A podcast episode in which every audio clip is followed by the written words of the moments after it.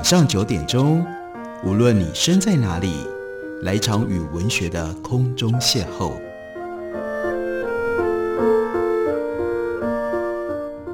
杨照谈书，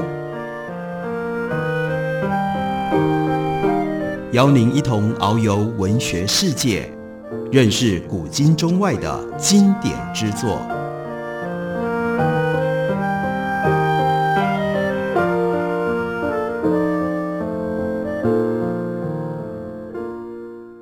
位听众朋友，大家好，欢迎收听杨照谈书。本节目为台北广播电台 FM 九三点一，每个星期一到星期五晚上九点回到播出。我是杨照，在今天的节目当中要为大家介绍的，这不是一本全新的新书，而是畅销二十年纪念新版。这是非常重要的一本科学普及的读物，书名叫做《地球是独一无二的吗》，猫头鹰出版公司出版。这本书它的原来的英文的原名是《Rare Earth》。换句话说，其实书名已经明白地解答了中文书名当中的那个问题：地球是独一无二的吗？这两位作者其实就是要告诉我们，地球是如此的稀罕的现象，而且在副标题里面告诉我们，这本书是要为我们解释为什么 complex life is uncommon in the universe，在宇宙之间复杂的生命是如此的少见，是如此的稀罕。这两位作者呢，一位是 Peter Ward，他是美国的地质学家，现在是华盛顿大学西雅图分校以及阿德莱德大学斯宾格地球生物学研究中心地质学的教授。他曾经担任过 NASA 天体生物学研究所、加州理工学院等研究的职位。另外一位呢是 Donald Brownlee，他是美国的天文学家，他现在是华盛顿大学西雅图分校天文学的教授。另外，也是 NASA 星辰任务的领航研究员，也是美国国家科学委员会的成员。这两位宇宙学家要为我们解释什么是天体生物学革命。另外呢，要告诉我们地球疏翼假说到底是怎么来的，以及我们今天要如何看待。在导论里面，先用这个比较轻松的话题开始。他们说，每个晚上，许许多多的外星生物出现在世界各地的电视机。和电影荧幕当中，从《Star Wars》星际大战到《Star Trek》星际迷航记，还有《X 档案》所传递的讯息都很清楚，也就是宇宙当中充满了各式各样的外星生命形式，他们的体躯蓝图、智能和慈悲的程度都大不相同。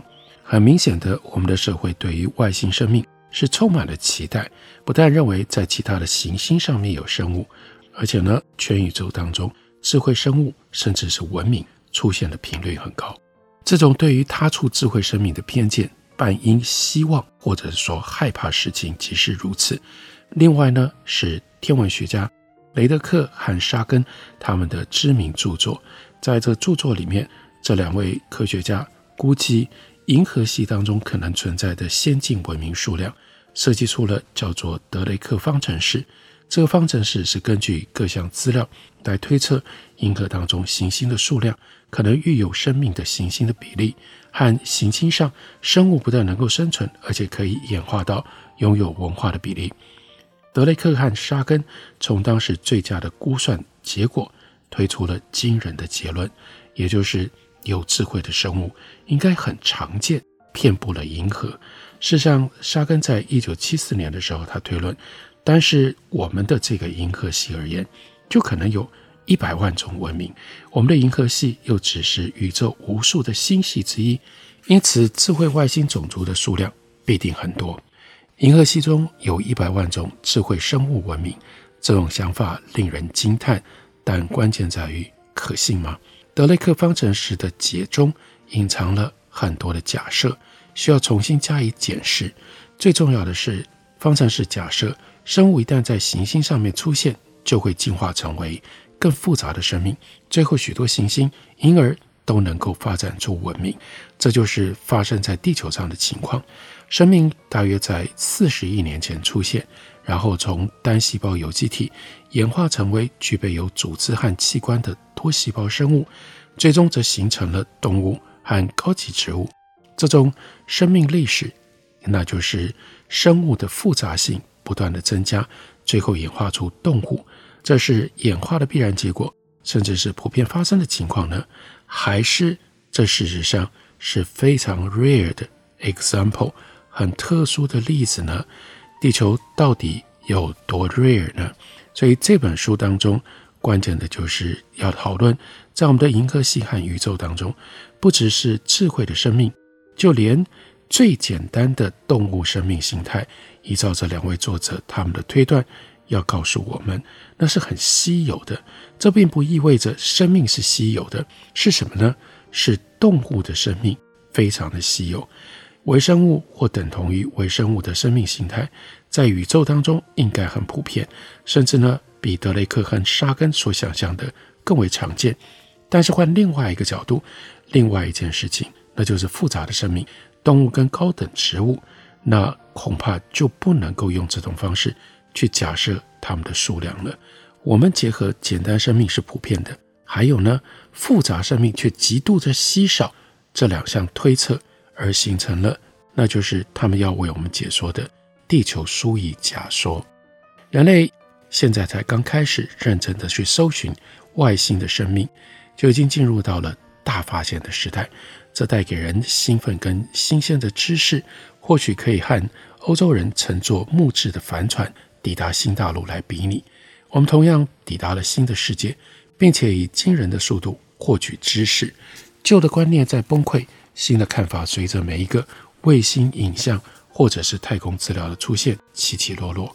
无数关于宇宙生命的假设当中，总有一些会因为生物学或古生物学的新发现而得到支持，或者是被摒弃。这是一个不可思议的时代，全新的学科正在形成。以宇宙生命条件为中心的叫做天体生物学。踏入这个新领域的人有老有少。有着原来很不一样的一些科学背景，在揭晓新知的记者会当中，例如说火星探路者号实验之后，发现南极洲冰原上有火星陨石之后，以及取得了木星卫星新影像之后所举行的这些记者会，科学界的人士他们的脸上迅速的燃炽着热情。在一般彬彬有礼的科学会议里，因为科学理论以令人晕眩的速度发展，或者是被扬弃，以至于大家情绪激动，名声随时可能建立，也随时可能败坏。希望如同乘着云霄飞车忽起忽落。我们是一场科学革命的目击者，就像其他任何一场革命，不管是在观念或派别上，都会有赢家和输家。就像一九五零年代早期发现了 DNA，一九六零年代发现了板块运动以及大陆漂移学说的建立，这些事件为科学带来了革命，不只是重组了原来的领域，改变了许多相关的学科，也打破了科学的疆界，让我们用全新的角度看待自己跟看待世界。那这次最新的科学革命是一九九零年代以及后来所发展的。天体生物学革命也有相同的情况发生。这次的革命很惊人，因为不是只发生在某一个科学领域。一九五零年代，那是 DNA 生物学；一九六零年代，那是地质学。那一九九零年代以来的天体生物学，这个呢，影响到天文、生物、古生物、海洋学、微生物学、地质学、遗传学等等。天体生物学是生物学的一种，内容不只是涵括了地球上的生命，更重要的把眼光看到地球以外的生命。于是这就连带牵涉到我们如何为自己定位。地球上的生命是生命产生的一个例子，而不是唯一的。天体生物学要我们斩断传统生物学的束缚，坚持大家应该要把每一颗行星视为独立的生态系统，并要所有的人。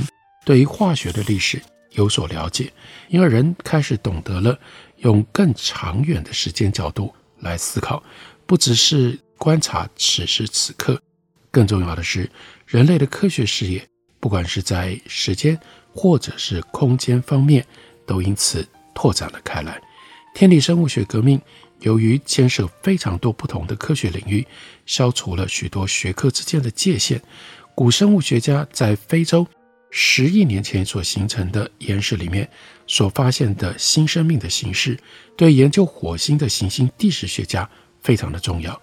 潜水艇探查海底找到的化学元素，会影响行星天文学者他们的研究跟估算。微生物学家排列一串基因序列，会左右海洋学家在行星地质学研究室里对于木星卫星木卫二上面冰冻海洋的研究工作。最不可能的联盟，这个时候都正在形成当中，摧毁了令人畏惧、把科学锁死在固定范畴当中的障碍。许多领域的新发现被用来回答天体生物学的核心问题，这就是最关键。这本书要探讨的：宇宙当中生命有多普遍？在哪些地方有生命生存呢？有留下化学记录吗？形态又有多复杂呢？我们要用什么样的方式来探索这些核心的天体生物学问题呢？我们休息一会儿，等我回来继续聊。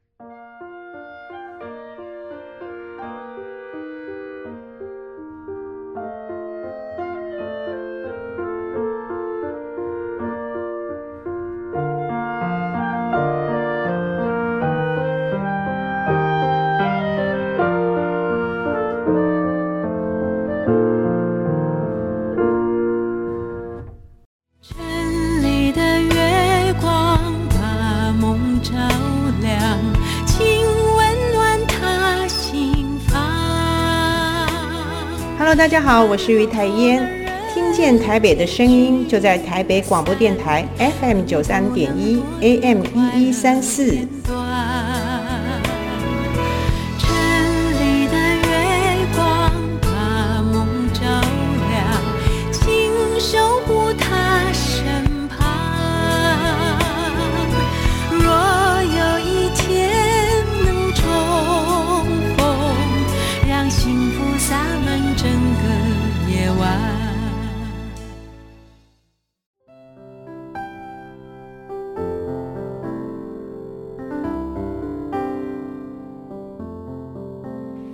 听见台北的声音，拥有颗热情的心，有爱与梦想的电台，台北广播 FM 九三点一。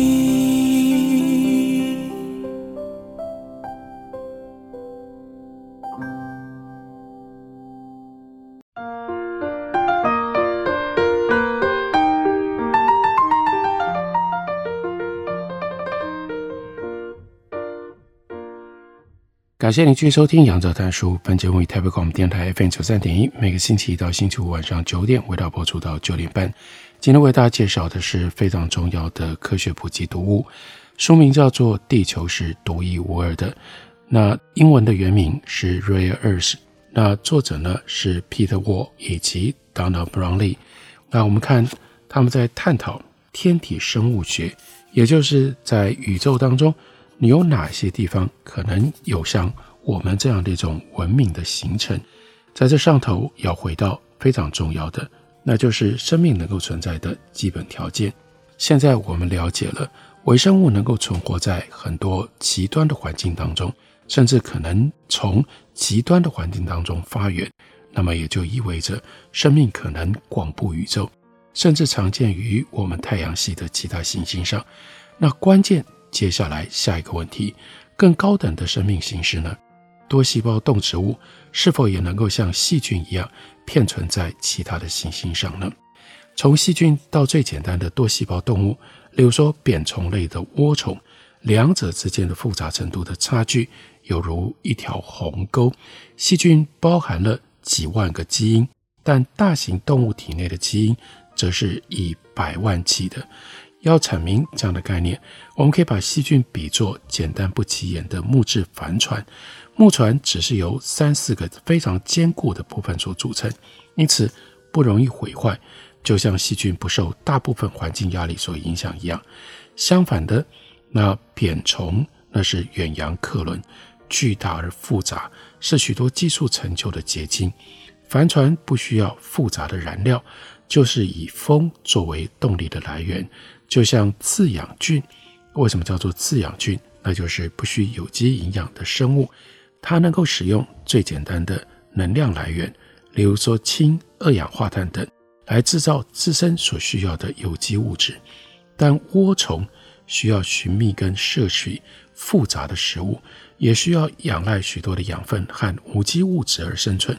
就像远洋客轮，那怎么可能靠风呢？它必须要靠复杂的燃料跟内部机械的运作，把燃料转化成为动力，借此来移动。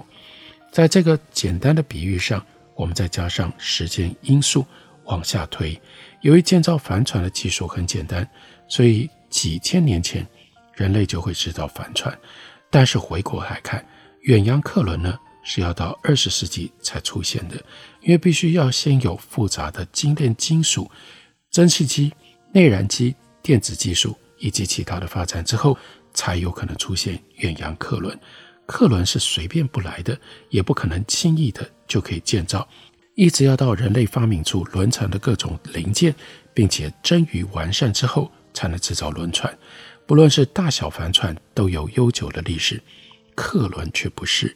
因此，这个比拟当中，接下来要推断的最简单的动物都很复杂，还可以做一个最后的比较，就像所有人工建造的物体一样，小帆船最后也会毁坏，可能一开始先破了帆布，接下来清了桅杆，最后整个木头船身都腐朽了。但在这个之前，这艘船几乎是不会沉的，就像地球微生物不止比其他的生物更经得起各种环境的挑战。也似乎更能够长久延续，不易灭绝。但远洋客轮是完全不一样的物种，不一样的东西。那在本世纪首批客轮当中，大家应该都知道吧？有一艘叫做 Titanic 铁达尼。铁达尼是在什么样的特殊的情况底下，突然一下子踩在自己的首航当中就沉下去了？现今地球上的动物和细菌域以及另外一个和细菌类似的古菌域不一样，是属于第三种分支，那就是真核生物。生物长久以来被分成动物界、植物界，但是大家可能知道，后来一路一直不断的增加，现在已经变成了五界：动物、植物、细菌、真菌和原生生物。现代分类法将生物分成基本的三组。那就叫做三域：真细菌域、古菌域以及真核生物域。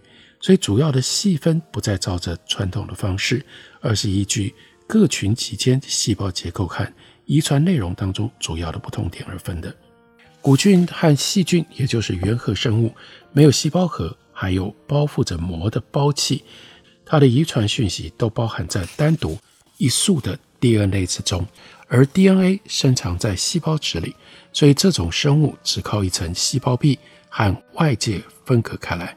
原核生物基本上是以无性生殖来繁衍，成长很快，细胞分裂很频繁。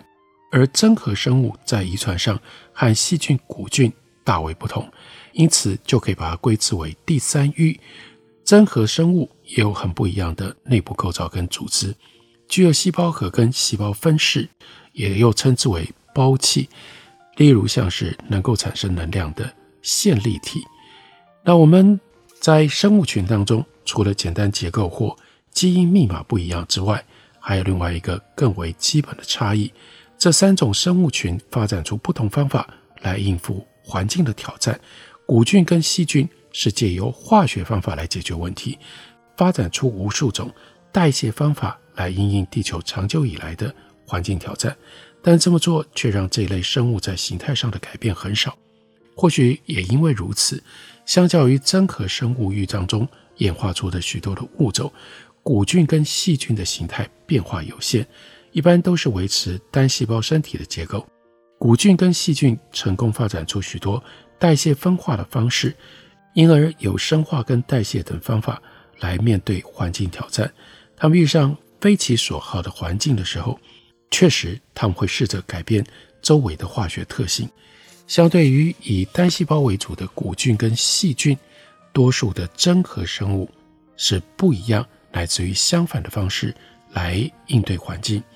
它们是改变或创造新的身体部位来应应挑战。真核生物利用的是形态方面而非代谢上的方法，而这种生存模式会使得体积增加。真核生物发展出具备有细胞核还有其他胞器的生物形态，因此会有比较大的躯体。此外，真核生物善于整合个体内的许多细胞。最早的生物化学记录是古菌或者是细菌，发掘在三十五亿年前就已经形成的岩石当中。这两者之一可能是地球起源最早并且真正存活下来的生物。这些最古老的化石都是丝状的，和现存称为蓝绿菌的丝状细菌非常的类似。这种生命形式一直流传到今天。表示这些古老的原核生物很早就已经发展成功，不需要后续的重要形态的微调。但这些生物和现在相隔三十五亿年以上，它们的细胞内部是否已经大幅的改变？或许是，不过可能性不大。过去四十亿年来，细菌跟古菌的演化在形态上只稍稍有改变，但是。第三大域，也就是刚刚提到真核生物的演化史，却非常的不一样。只有少数的真核生物保有原始甚至类似细菌的形式，其中有一些至今仍然生活在地球上，其他呢，则是有最非凡的改变，也就是创造出新型的细胞，而动物的生命就是从这群生物演化而来的。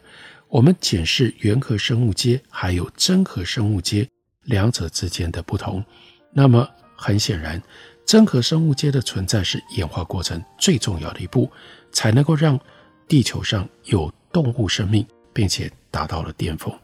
这两种不一样的发展非常的显著。现今地球上某一些种类的细菌和三十亿年前岩石当中的生物化石形体无异。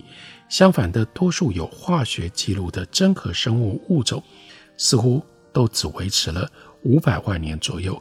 有性生殖以及许多导致生物形态改变的辐射演化以及灭绝等事件，这是多数多细胞后生真核生物的特征。而原核生物采取另外一种方式，让自己免于灭亡，同时也抑制了形体的革新。所以，发现古菌跟细菌这两大原核生物姐妹群之间的古老演化差异，推翻了长久以来的观念。过去大家以为这些所谓的原始生物群都很相似，其中的一族是另一族的先祖。许多微生物学家如今则认为，这两种生物源起于另外一个更为古老、至今不知道的共祖。还有更重要的发现，跟真核生物域的祖先有关。现代所有的动物、植物的根源，可能和上述这两种生物群是一样的古老，但并不表示现今的真核生物细胞和原核生物同样的历史悠久。大多数研究这个主题的科学家认为，真核生物阶的生物细胞拥有明确的细胞核，还许多高于原核生物界的发展。并且一直到细菌跟古菌现身十五亿年之后，才出现在地球上，这是非常重要的。当我们回答这个问题的时候，我们必须要知道的基础。以前我们一直以为，像细菌这种单细胞的生物，就是后来复杂的植物、动物多细胞这样的一种生物的起源，这是演化上面的前段。但现在我们却发现，不是这样的。细菌、古菌经过了三四十亿年，它们依然维持同样的形态，它们没有什么演化，没有什么进化。相对的是真核性的生物，因为它开始产生了细胞上面的多样性，细胞的多样，接下来进行整合，是这一部分或者这个领域的生物才构成了。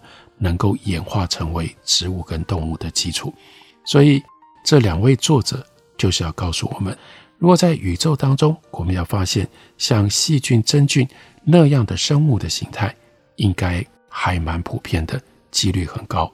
可是你要发现像这种真核生物能够在地球上用这种方式一直不断的长远，而且一个阶段一个阶段复杂的演化，那这个几率就很低很低很低了。所以以这样的观点，天体生物学今天对于我们可能在宇宙当中找到别的文明，这个时候呢，已经有了不一样的看法，给了我们科学上很不一样的答案，值得大家注意，也值得大家透过这本书《地球是独一无二的吗》来进行有理有据的认识跟理解。感谢您的收听，我们明天同一时间再会。